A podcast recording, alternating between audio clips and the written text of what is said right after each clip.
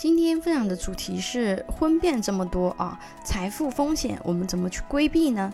现代人的婚姻啊，相对老一辈风险大很多啊。就这两年吃的瓜就太多了，比如前段时间的新闻啊，被妻子李靓颖发布五千字长文控诉的王力宏先生啊，他前妻控诉他啊。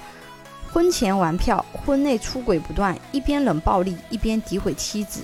婚后呢，转移财产，还有郑爽、黄晓明、Angelababy 啊、赵丽颖、冯绍峰等等，这些呢都是公众人物的婚姻，并且很多呀，他都上了热搜，所以呀，很多人都吃过这些瓜。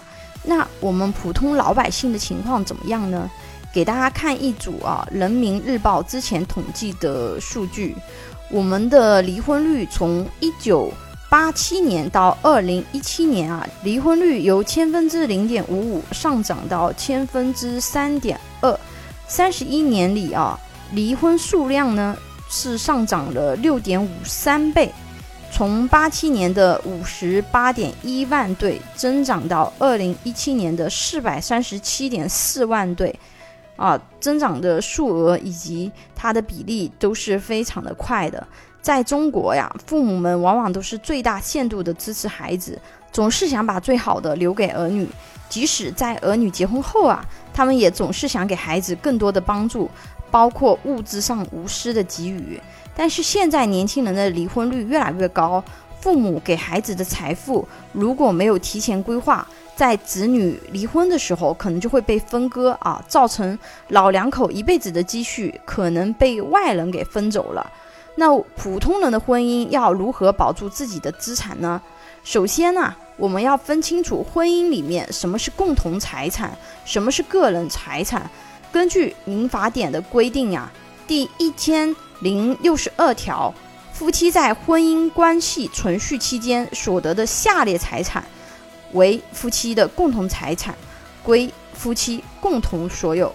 第一个呢是工资、奖金、劳务报酬；第二个呢是生产、经营、投资的收益；第三个呢是知识产权的收益，是继承或者受赠的财产。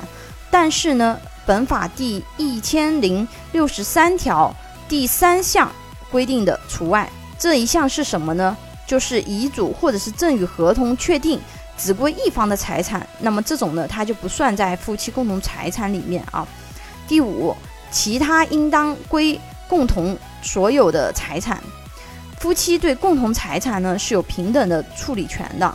第一千零六十三条呢规定啊，下列财产归夫妻一方的个人财产，第一个呢是一方的婚前财产，第二呢。一方因受到人身损害获得的赔偿或者是补偿，比如啊重疾险的理赔金啊意外险的伤残补偿金啊等等。第三，遗嘱或者是赠与合同中只确定归一方的财产，这一点在前面有讲过啊。第四，一方专用的生活用品。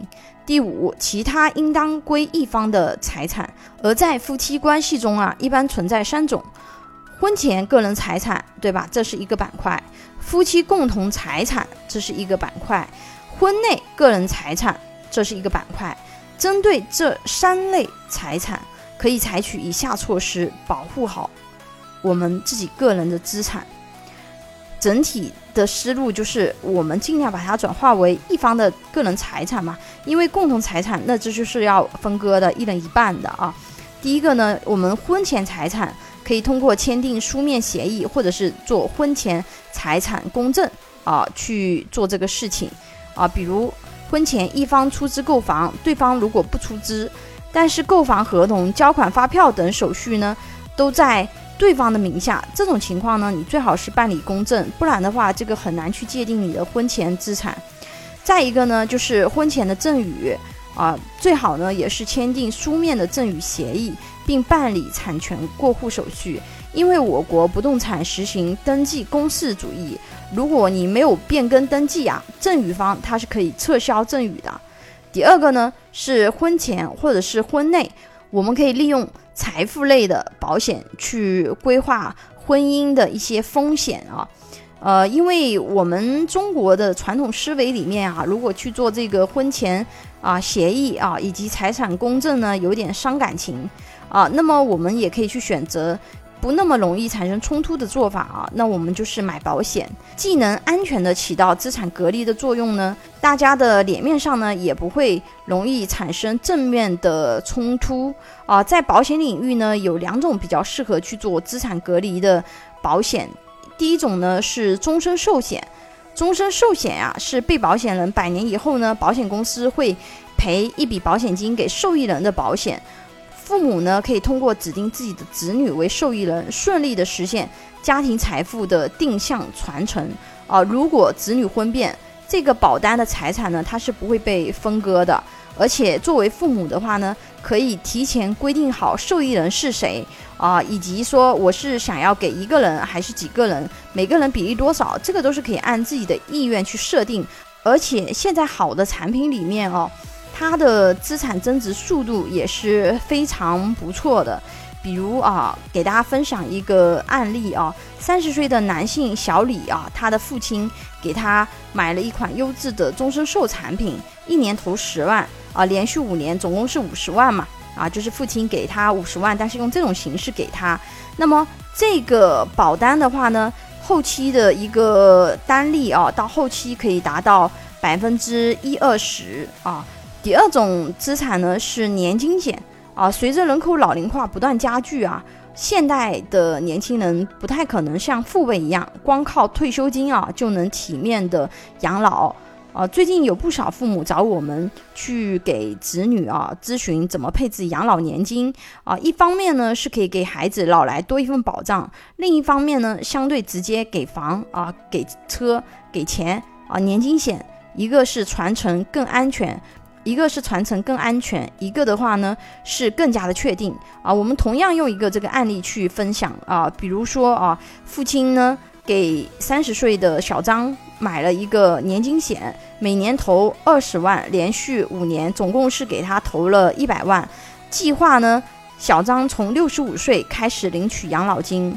那么他在他年富力强的时候给孩子做的这一件事情啊，那么这个方案的话呢，可以让他的孩子小张从六十五岁开始，每年可以领十八万八，啊，到八十五岁的时候呢，可以领到四百七十一万多。到九十岁的时候呢，可以领到五百八十五万多啊，活多久领多久。最重要的是呢，这些利益全部都是确定性的，可以白纸黑字写进合同。这些风险管理方案呢，可以帮助我们去隔离和转移未来可能面对的许多风险，在一切安好的时候呢，进行未雨绸缪的规划啊，让我们的人生或者是我们孩子的人生更加的确定。想给家庭规划养老金终身寿的朋友，可以关注微信公众号“富贵成长记”或者私信老师咨询。拥有一百多家保险公司产品库，轻松货比三家，帮助有保险需求的家庭节省百分之三十左右保费，省钱省时间。